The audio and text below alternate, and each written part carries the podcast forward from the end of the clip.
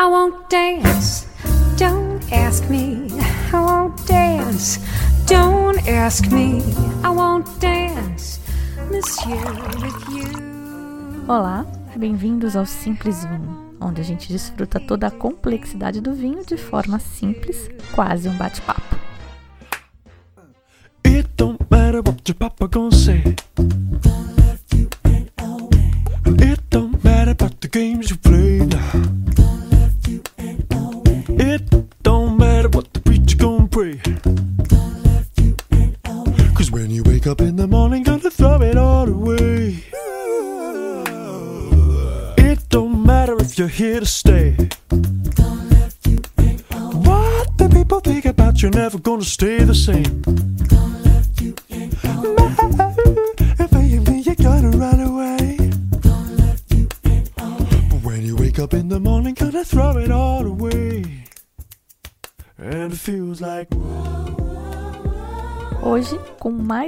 programa da série sobre vinhos laranja do Brasil. Mais uma vinícola catarinense por aqui, a Világio Conte. Também focada em castas italianas, a Világio Conte produz o vinho laranja Arancione, que é elaborado com as uvas brancas Ribolla Gialla, Grecetto, Vermentino e a malvasia de Cândia. Tem 90 dias de maceração com as cascas. A gente provou esse vinho numa degustação com a participação do produtor e eu achei ótimo. 90 dias parece muito, né? Mas não achei nada assustador não, tá? Não é um branquinho de piscina. Tem tanino, amarra a língua, mas não é azedo, amargo, bizarro, nada disso. Ele é complexo. Eu quero até ver se eu consigo deixar a garrafa que me sobrou envelhecer um pouquinho. Na faixa dos 65 reais, eu achei um baita custo-benefício e recomendo. E quem vai falar desse vinho pra gente, de todo o projeto, na verdade, é o Humberto Conte.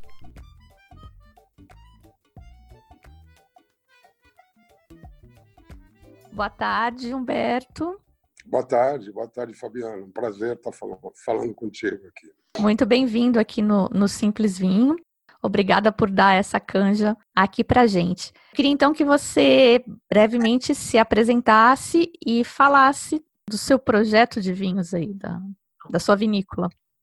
Tá bom, eu sou Humberto Conte, né? Sou o sonhador, vamos dizer assim, desse projeto vitivinícola com castas italianas, aqui na altitude da Serra Catarinense. É, o nome da vinícola é Világio Conte, né?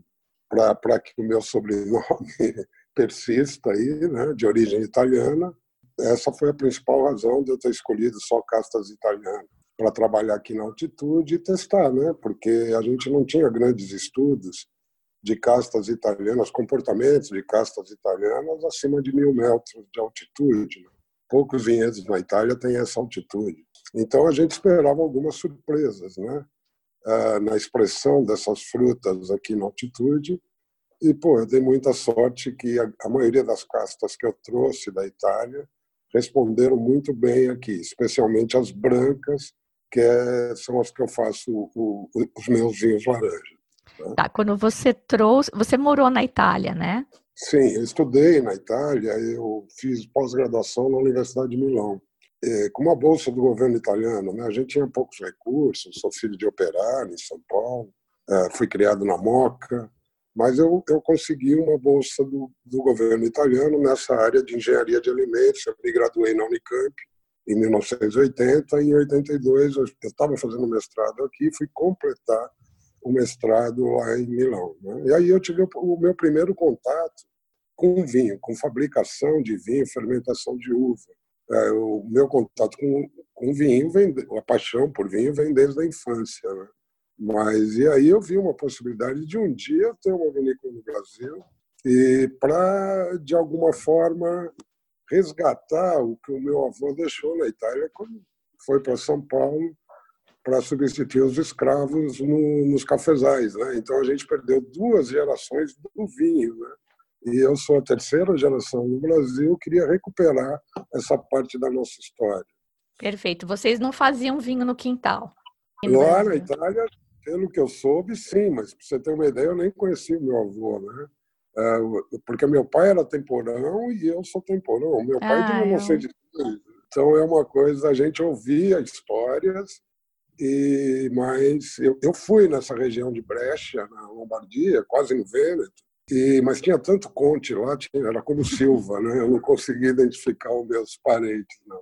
Mas é mais essa história, eu estudei bastante, imigração italiana, o, o, que eles deixaram. A grande maioria dos imigrantes que vieram nessa primeira leva tinham alguma coisa a ver com vinho, tá? ou de forma explorando a uva, explorando o vinho, ou tendo no quintal para fabricação própria. Tá? Fazia parte da cultura do século XIX, do final do século XIX, naquela região do norte da Itália. Tá? A segunda leva já foi direcionada para o Rio Grande do Sul, para o sul do país, né? dos imigrantes italianos. E esses ganharam terra e, e trouxeram algumas castas italianas aqui, mas não evoluiu. Né? pelo terroir, realmente. Então, acabaram optando pela uva americana. E se lembre que nessa imigração coincidiu com o período da filoxera, né, que se terminou quase os vinhedos vitiviníferas do, do mundo inteiro. Né. Então, aí eles já optaram para fazer vinho colonial. E aí é Bordeaux, Niágara, Isabel, Lorena, esse tipo de uva que era mais resistente, que se adaptou melhor. E aí faziam aquele vinho colonial que e depois, com a industrialização da vitivinicultura no Brasil, com com a vinda das multinacionais, né, Chandon, Forestier, e aí eles optaram por ter uvas internacionais, né, uvas francesas, né, é, Cabernet Sauvignon, Merlot, principalmente, que se adaptou muito bem na região sul, né, ali no Vale dos Vinhedos. Tal.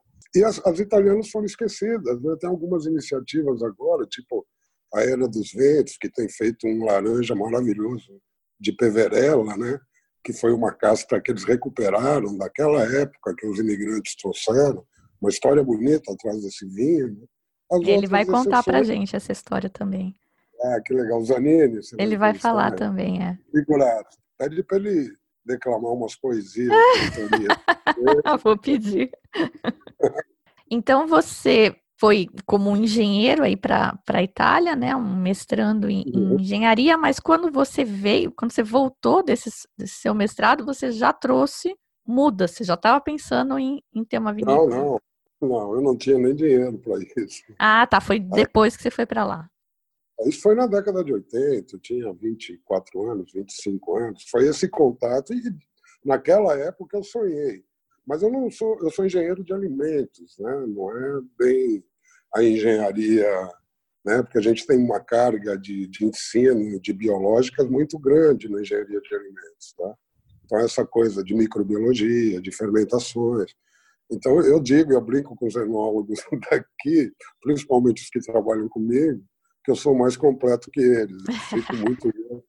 e aí eu, né, eu sempre me interessei por isso, segui a carreira científica, né? Primeiro fui trabalhar na Universidade Federal do Ceará e depois uh, optei por vir para a indústria privada. Eu me instalei no Rio de Janeiro, no Centro de Pesquisa da Souza Cruz, e tive uma, uma carreira legal como cientista, né? como pesquisa, não só tabaco, mas na época a Souza Cruz tinha algumas agroindústrias também.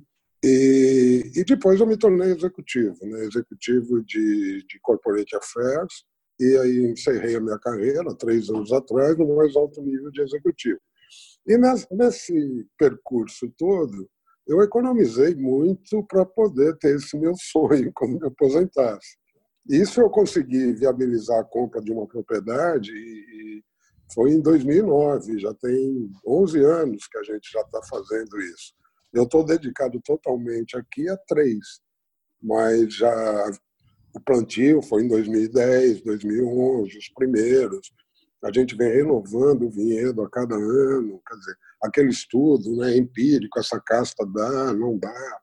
Uh, tinha poucos estudos no Brasil, tem o estudo mais recente que publicaram no ano passado foi do Instituto São Michele, do Alto Adige, no, no Trentino, que fez um convênio com a Ipagre, com a Embrapa, e estudaram algumas castas italianas à altitude. Mas eu não tinha, eu não tinha acesso a esse estudo na época, e foi muito gozado, porque o que eu escolhi é muito parecido com o que eles testaram aqui em diferentes terroirs do Planalto Catarinense.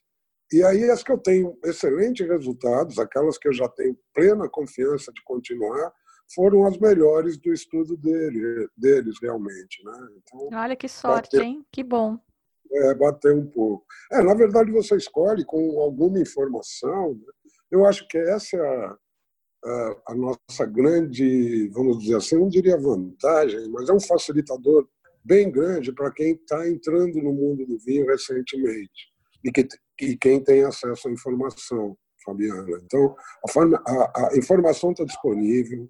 O mundo do vinho, apesar dessa, de parecer que concorre entre si as vinícolas, a gente se ajuda muito, né? Então hoje você vai numa numa viagem à Itália, você consegue fazer vinho com o proprietário, com o enólogo, consegue trocar informações bem legais, até porque quase todas as regiões importantes do mundo elas estão protegidas por denominações de origem, etc. Né? E a gente aqui tem essa liberdade de criar, de fazer tudo que deu certo em outros locais. Você foi para a Itália buscar as mudas, para estudar essas mudas? Se foi ver alguma coisa de vinho?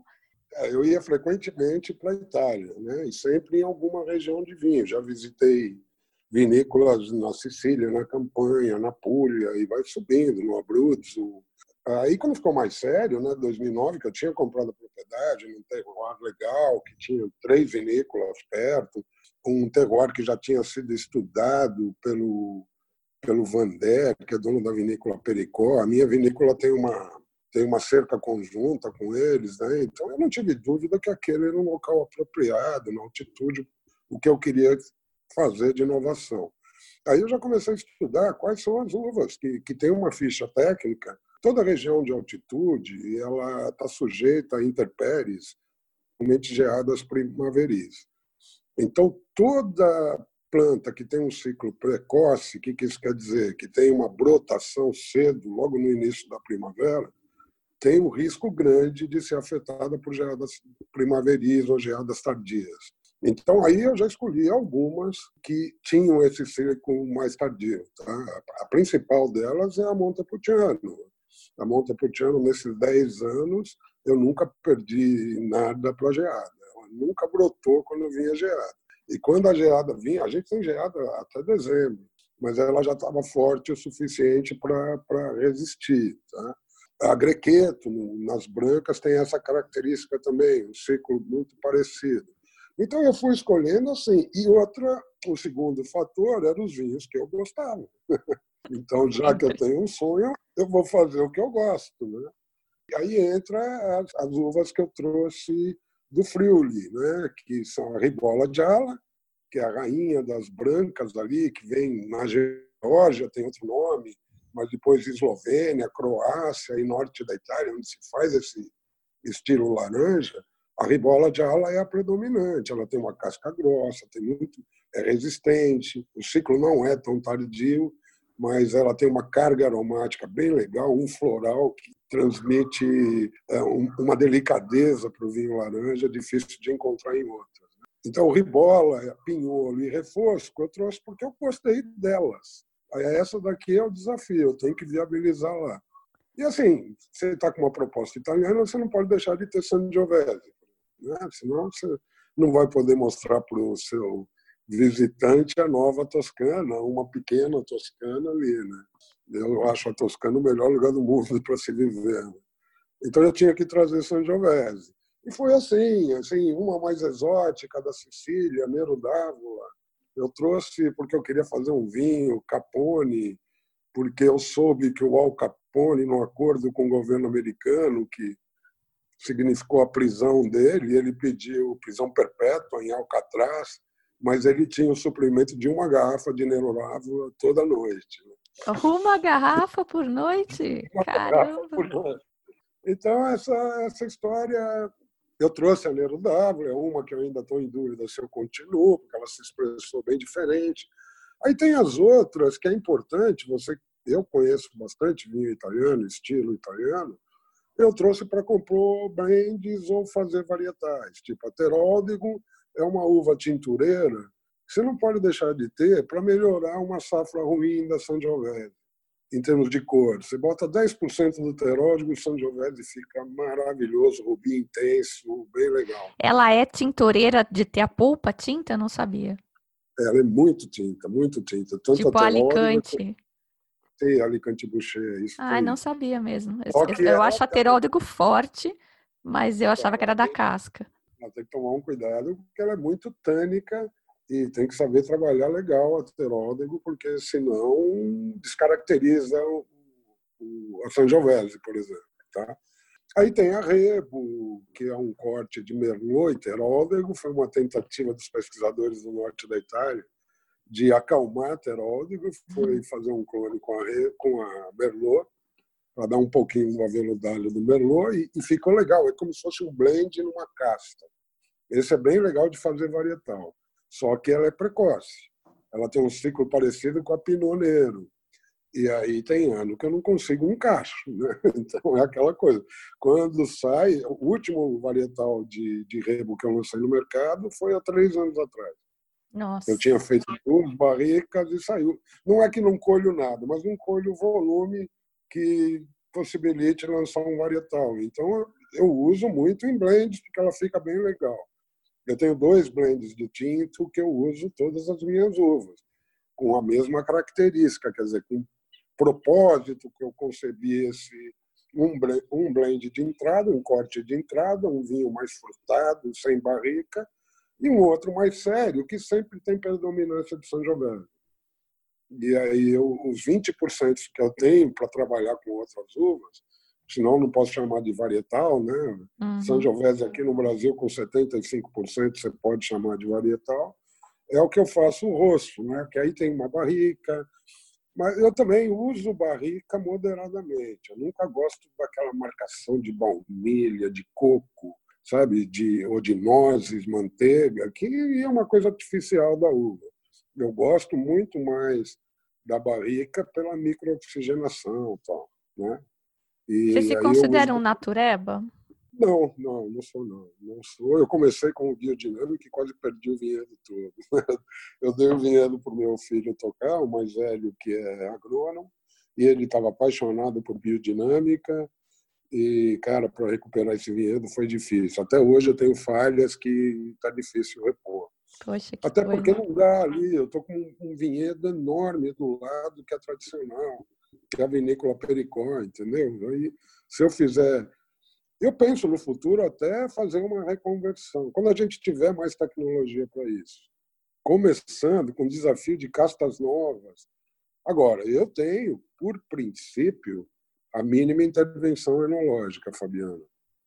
A gente conhece todos os recursos para corrigir um vinho, mas a gente não corrige. Não corrige. A gente procura é, obter qualidade na fruta, na uva. Tá? Cuidando da uva, fazendo o mínimo de tratamento possível. Mas, às vezes, por exemplo, esse ano quase não teve tratamento, porque o verão foi seco, maravilhoso, maturação completa. Mas tem verões muito chuvosos, que se você não tratar do míldio, você perde. Se o míldio chegar no cacho, você perde a tua uva. É um fungicida daí, né? É um fungicida. É, é para não- mim isso é natureba o suficiente, viu? Sim, fico bem É, feliz com isso. É, Sulfito, por exemplo. É quem não usa sulfito e tal. Não, para o vinho chegar aí com segurança, para você em São Paulo, ou para o Kleber em Campo Grande, acabei de responder para ele, por isso que eu lembrei o nome, eu tenho que ter um pouquinho de sulfito. É lógico, a legislação brasileira é um absurdo. Quem pressionou essa legislação foi o vinho colonial. Então é um absurdo. Não, a gente usa 10% desse sulfito, só como uma garantia de que duas garantias legais que os naturais, eu discuto muito com os naturais, eles não gostam muito. Como eu sou engenheiro de alimentos, né?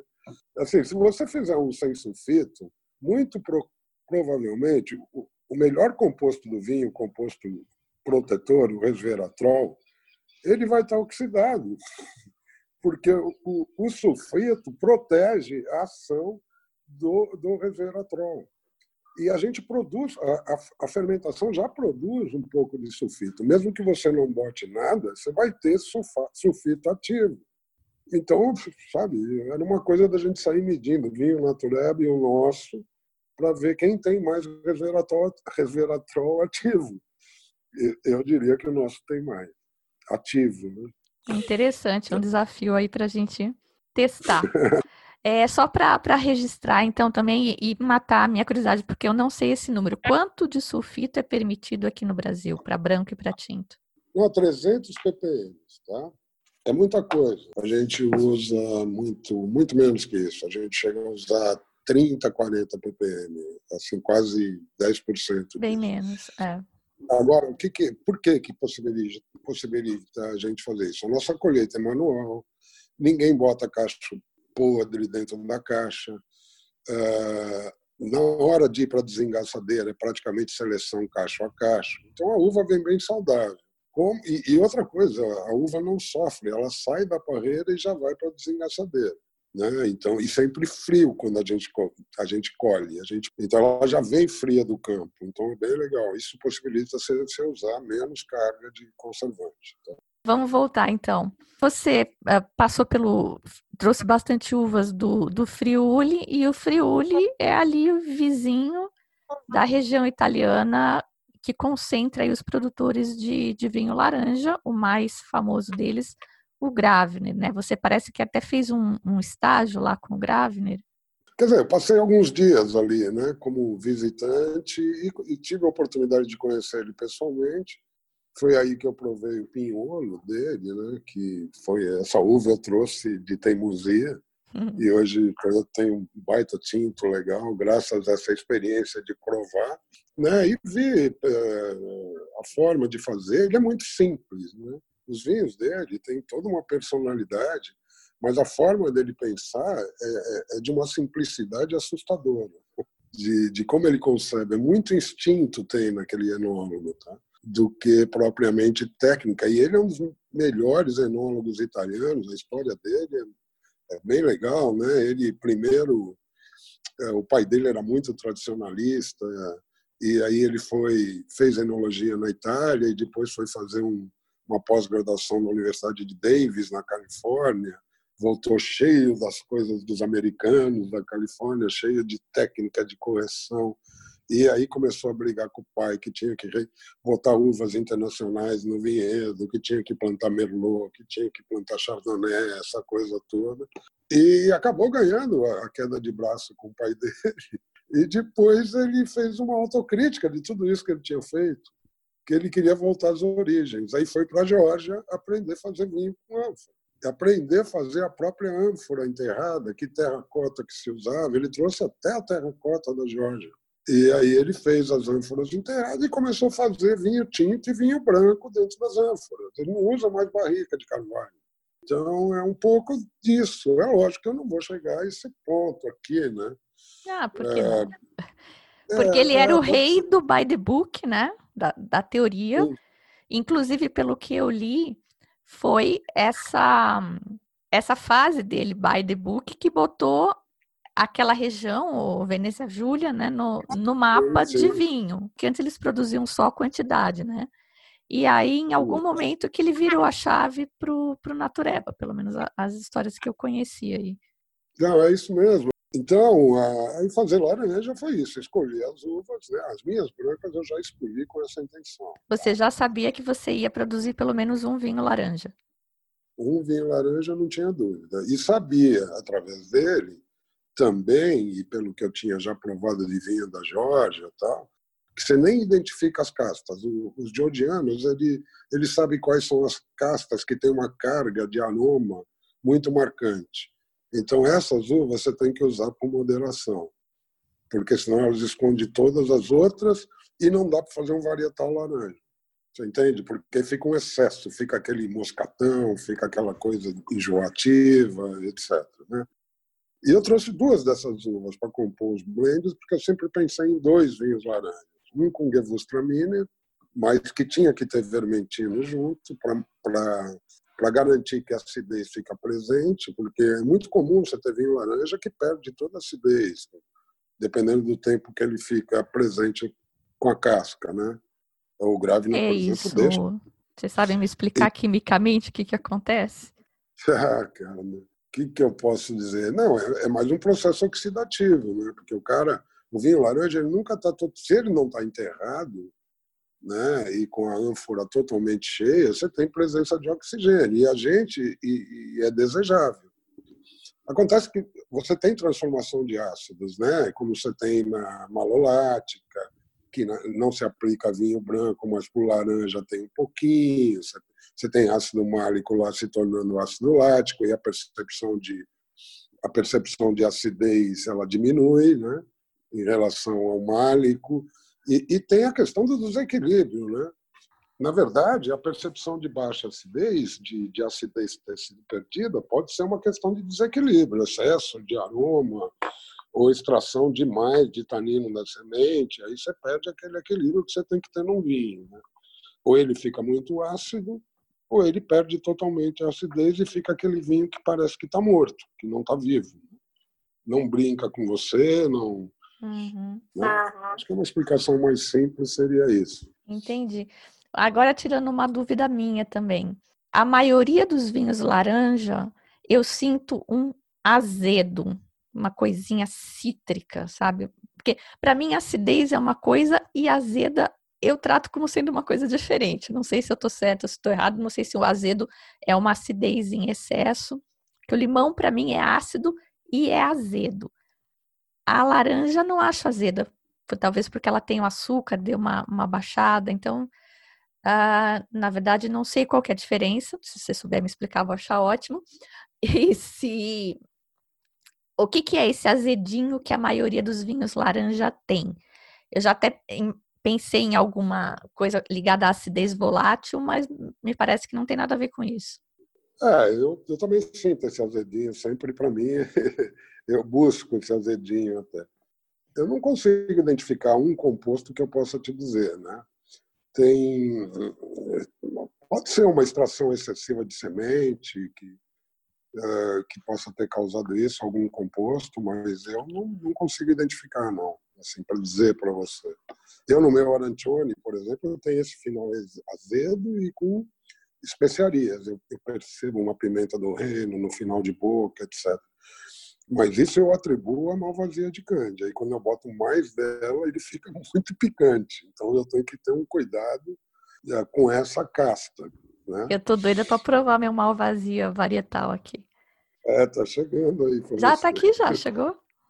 Já chegou? Chegou ontem, acho. É, bom, obrigada pela, pela explicação. Vamos voltar aqui para a parte estruturada da, da entrevista. Bom, você já sabia que você ia fazer um vinho laranja, porque você gosta do, do estilo, mas eu ouvi dizer aí, né? O pessoal diz que requer muita técnica, que é um grande desafio fazer um vinho neste estilo. Qual que é o grande risco? Quais são os problemas? Conta um pouco para gente. Ah, vamos lá. Né? Primeiro, você, você tem que garantir uma extração. Não adianta você só deixar as cascas ali em contato. Né? Outra coisa que se faz muito, se você tem uvas, que isso eu fiz no primeiro ano e revi, o vinho não ficou bom, é você botar as uvas para fermentarem juntas com as cascas. Aí você tem processos fermentativos que partem antes, que atrapalham os outros, etc. Está falando etc. de cofermentação. É, isso não se faz em vinho laranja. Tá? Pelo menos eu aprendi aqui na prática que você tem muito mais qualidade fazendo isso com cada casta. A outra coisa é, se você quer um, um, vinho laranja mais potente, isso foi tudo empírico, tudo tentativa e erro, Fabiana. Tá? Uhum. Não tem uma razão científica por trás, tá? O que eu sempre eu gosto muito do vinho tranquilo branco também. Eu acho que tem uma ocasião e ocasiões, né? O laranja eu já considero ele mais ah, aquele que, que que gastronômico, etc. Mas eu adoro um vinho branco só para refrescar, para te dar aquela acidez, etc. Né? Então, o que, que eu faço com as minhas castas brancas quando eu colho? Eu sempre utilizo, isso foi na prática, tá? Eu sangro o tanque, aquele método de sangria. Então, se eu tenho 4 mil quilos de mosto com casca, eu retiro uns mil para fazer o meu tranquilo. E aí eu concentro as castas no líquido da laranja, do vinho laranja. Uhum. Isso dá um resultado muito legal. Mais coisas sendo extraídas. A outra coisa, você tem que fazer, você tem que fazer a batonagem duas ou três vezes por dia no início da fermentação. Aí tirar o líquido debaixo do tanque ou da ânfora. No enterrado não se faz isso, que na prática é muito difícil. Mas aí você tira e joga para cima do tanque, abaixa o chapéu das cascas até o fundo do tanque. E isso requer muito trabalho. E assim, é aquela coisa, o enólogo tem que ser super experiente, ou vinhateiro, para ir provando cada laranja, que muitas vezes você tem, você tem fermentações simultâneas em tanques diferentes. Quer dizer, secou, é uma linguagem aqui de cantina, né? secou, acabou o açúcar. Quanto tempo a gente vai deixar em contato com a casca? Nem todas as cascas a gente deixa o tempo todo. A gente diz uma média do que ficou o vinho laranja. Esse que está no mercado, que vocês provaram, foi 90 ou 120 dias, não lembro o que está na ficha técnica. Mas eu já fiz vinho de 60 e, e, e vinho com 120 dias em presença nas casas. Depende muito da safra, depende muito de como você colheu, sabe? Porque muitas vezes você é obrigado a colher uma uva sem a maturação plena, porque você tem a previsão de 15 dias de chuva e você vai perder aquilo para podridão. Então você tem que colher antes. E colhendo antes, aí na cantina você tem que trabalhar o corte. Como é que você trabalha o corte? Desde a sangria. Quanto eu vou tirar de líquido para fazer o tranquilo? Quanto que eu vou deixar em contato com as cascas? Quanto eu quero concentrar? Todas as cascas eu faço isso? Não, a malvazia eu não faço isso. Malvazia eu não tenho vinho tranquilo de malvazia. Aquele que eu te mandei foi uma sobra de um vinho laranja. Porque se eu botasse demais, sobra desse arancione. Se eu botasse mais malvazia dentro, ia passar a carga aromática, entendeu? Então é por aí. É, o vinho laranja, até a gente conhecer esses parâmetros, aí, o que é essa ardidinha, esse azedinho no final, é tudo muito novo para nós. As pessoas que, que faziam isso lá nos primórdios, há 8 mil anos atrás na Geórgia, não queriam nem saber, eles misturavam uva tinta com branca. E para mim a utilização de ânfora foi muito mais porque não tem prensa lá disponível. Então eles deixavam a casca amolecer bem para poder extrair todo o suco o máximo possível. É, aí surgiu esse estilo de vinho. Né?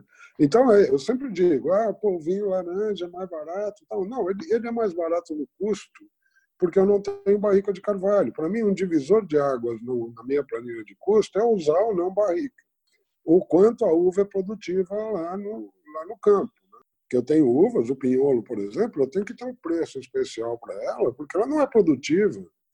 Eu tenho um hectare plantado e faço quatro barricas por ano. Então é, é difícil e o, o, custo de cuidar um hectare é igual ao outro. Nessas brancas que eu tenho, eu, eu acho que elas têm uma produtividade muito parecida e cada uma tem a sua função dentro do laranja, que a gente veio descobrindo isso na prática. Né? O grequeto, por exemplo, é um para dar volume, para dar uma mineralidade, que ele consegue expressar bastante o basalto, eu consigo sentir nele varietal tranquilo. A vermentina é aquela acidez, é aquela acidez do vinho verde, a vermentina tem, parece um alvarinho, sabe? Então, ela é bem legal para comprar um brinde de laranja, que ela sempre vai mostrar que aquele laranja, apesar de tudo, está vivo. Eu tenho laranja vermentino que eu fiz na mão em 2012 e está vivo ainda, depois de oito anos. E varietal? sem técnica nenhuma. Varietal, laranja varietal. A sua primeira vinificação algum... laranja foi quando? Foi 2012. Não, não em volume. Em volume não. O primeiro que eu botei no mercado eu estou com ele no mercado há três anos, né? 2017, 2018 e 2019. Então você começou a brincar de fazer vinho laranja em 2012 e só saiu uma produção decente de, de, de ir para mercado com volume, com qualidade em 2017. Foram cinco anos de tentativa. Foram cinco anos, sim. Cinco anos de microvinificação, de...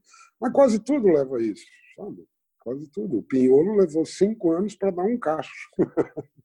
é, eu já gente... tinha visto da, da, da, parreira demora, né? Quando você planta, ela vai demorar uns três, quatro anos para te dar uma produção para vinho. Mas a, o do laranja foi, na verdade, acertar a mão na vinificação, né? É, foi isso, foi isso. A gente fez laranjas varietais, a gente fez com fermentação, a gente experimentou tudo isso. Né? E aí vimos, não, a gente quer um estilo laranja, esse estilo. eu quero uma carga maior de, de flavor, né, de aroma, por isso eu deixo um pouco mais que os outros, eu deixo até 120 dias. Um pouquinho de oxidação eu gosto, não gosto passando. Tá? E, e, e esse estilo, com esse estilo eu tenho quatro castas, cinco, né? Eu tenho a Gewurz, que eu nem boto aí no meio dessa história. O Gewurz eu faço um outro vinho, que é o Bate. E ela também é, é, é, é, precoce, tem ano que eu não tenho. Se eu não tenho, não tem bate. Né? Esse ano eu vou ter de novo, mas eu vou ter mil litros, entendeu? Então é, é, um nicho de mercado. Quando eu lanço esse vinho, ele praticamente se vende. Mas então é basicamente isso, é empirismo. Vinho laranja é empirismo. Assim que o Gravner concebeu os deles, assim que surgiu na Georgia. E o mais importante, muita gente me pergunta eu não sei se vão perguntar no podcast para você, mas é assim, qualquer uva branca dá para fazer vinho, laranja? Teoricamente sim, é só fermentar com a casca e deixar um pouco lá. Agora, se vai ficar bom, eu sei das minhas, das italianas que ficam. Né? Não sei, não sei. Teve gente que tentou fazer com Sauvignon Blanc e quebrou a cara. Porque aí ficou impossível de tomar de tanto aroma. Ah, tem um cara aí em Santa Catarina que faz, né? O Quinta da Figueira. Ele tem, acho que um de Sauvignon e um de Chardonnay. É, o Rogério Gomes, né? Amigo meu aqui. Tá, então nesses cinco anos de, de empirismo aí, de você buscando a, a, como é que ia ser o seu vinho laranja, a cara do seu vinho laranja, você certamente tem alguma história engraçada ou trágica para contar pra gente. Não, sempre tem. Não, não sei se é tão engraçada, porque ela é óbvia, né? Quando você vai nessas feiras de vinho, eu estava lá na Vini Brasil Expo, no Rio, no ano passado, e aí eles botaram eu, o Aleone de Venezia, que eram os dois que tinham laranja para mostrar, né? Ali na feira. Olha, não foi um, não. Foram vários consumidores que chegaram. Ué, mas cadê a laranja? Ainda, né? Se isso. Ainda está isso. Aí Estamos tentando mudar o nome para âmbar, que eu também não sei, a gente tem que inventar um nome mais legal aqui no Brasil para trabalhar esse vinho laranja. Mas ah. é, é um isso, né? Não sei se é engraçado. É interessante, porque eu achava que, até quando, quando eu fiz o podcast, eu já começo falando, bom, eu acho que todo mundo já sabe o que é vinho laranja, não, não vou nem falar das laranjas, mas não, né? Pelo que você está me dizendo, numa feira com gente é, especializada. Feira para consumidor, Fabiana, chega todo mundo. Né? E ainda eu tenho, o meu tem muito lima da Pérsia. Né? Muita gente percebe no arancione a lima da Pérsia como predominante assim dos cítricos. E ela já é, você vê esse amargor que você está dizendo, que a lima é um pouco cítrica amarga. Né? Uhum. Eu sinto claramente isso, né? Então as pessoas que vão tomar, ué, mas não é laranja, é lima, isso é bom para caipirinha de vodka. Muito bem. E você tinha me comentado que você está estudando para fazer terracota para fazer as suas ânforas. Pois é, o que eu vou fazer não é bem uma ânfora. Eu já fiz aqui naquele filtro, sabe, de barro. Hum. É, eu consegui um ali de 100 litros, mais ou menos, que não tem estrutura, você fica com medo de quebrar e perder tudo, sabe? E aí e tem uma porosidade que chega a ser cinco, seis vezes a barrica de carvalho. Quando chega no final da safra, você tem que completar aquilo, é, não sobra nada.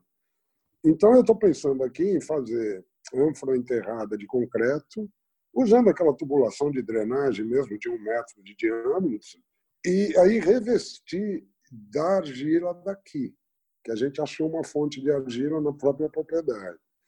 Então a gente vai testar isso ainda menorzinho. Tá? Pretendo fazer quatro ou cinco desses tanques. E vamos testar, vamos testar. Só falta dinheiro, né? A gente tem devagar, bastante. Devagar, é devagar.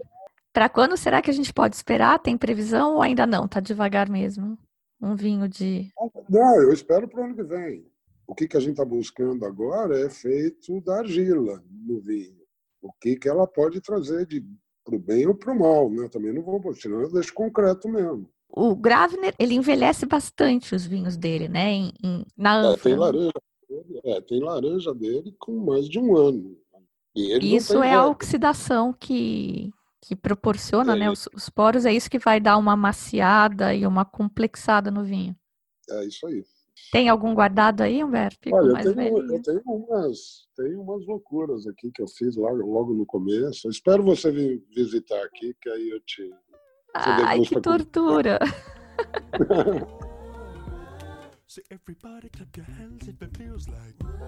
E é isso aí, gente. Vocês viram que a gravação não estava muito legal, eu nem consegui gravar a despedida do Humberto, mas acho que ele transmitiu bem a mensagem do projeto dele, do sonho, a história toda, né? Tenho mais uma entrevista já gravada com outro produtor de vinho laranja, o Arlindo Mendocino, da Cão Perdigueiro.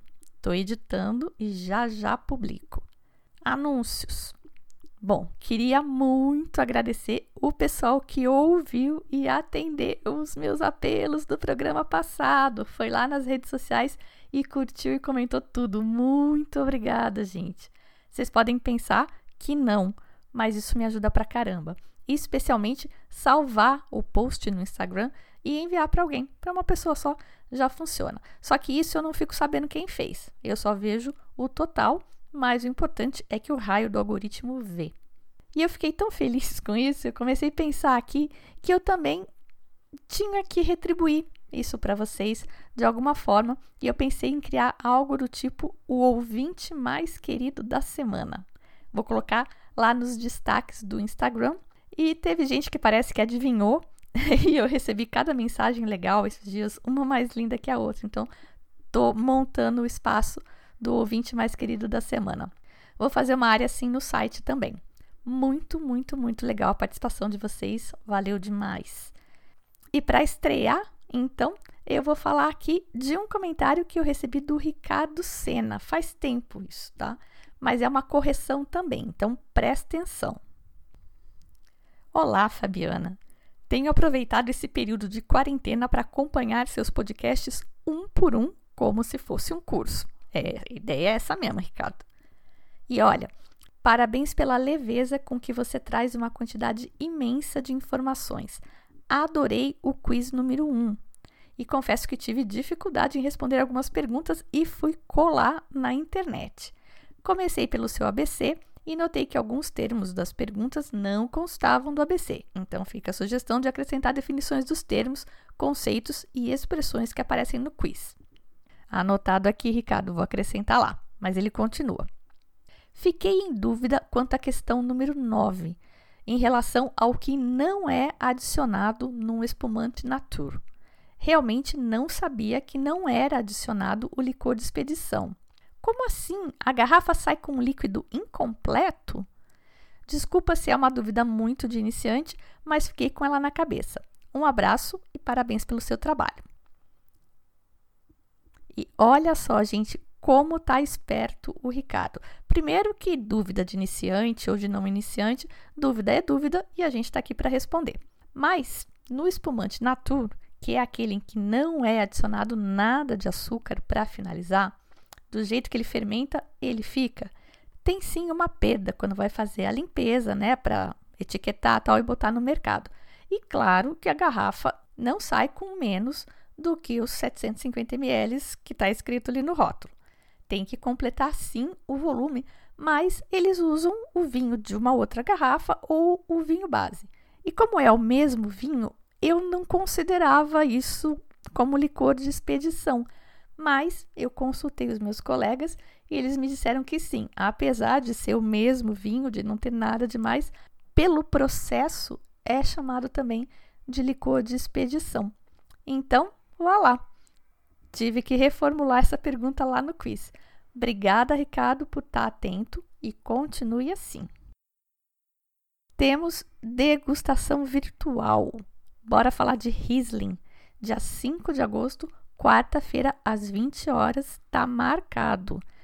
Vai ter uma lista de vinhos recomendados, mas é mais recomendado no sentido de limitar escolhas para a gente poder trocar ideia, para ter mais gente com os mesmos vinhos. Vão ter algumas sugestões. Degustação livre e aberta do jeito que a gente gosta. Detalhes no post no site www.simplesvinho.com. It don't matter if you're gonna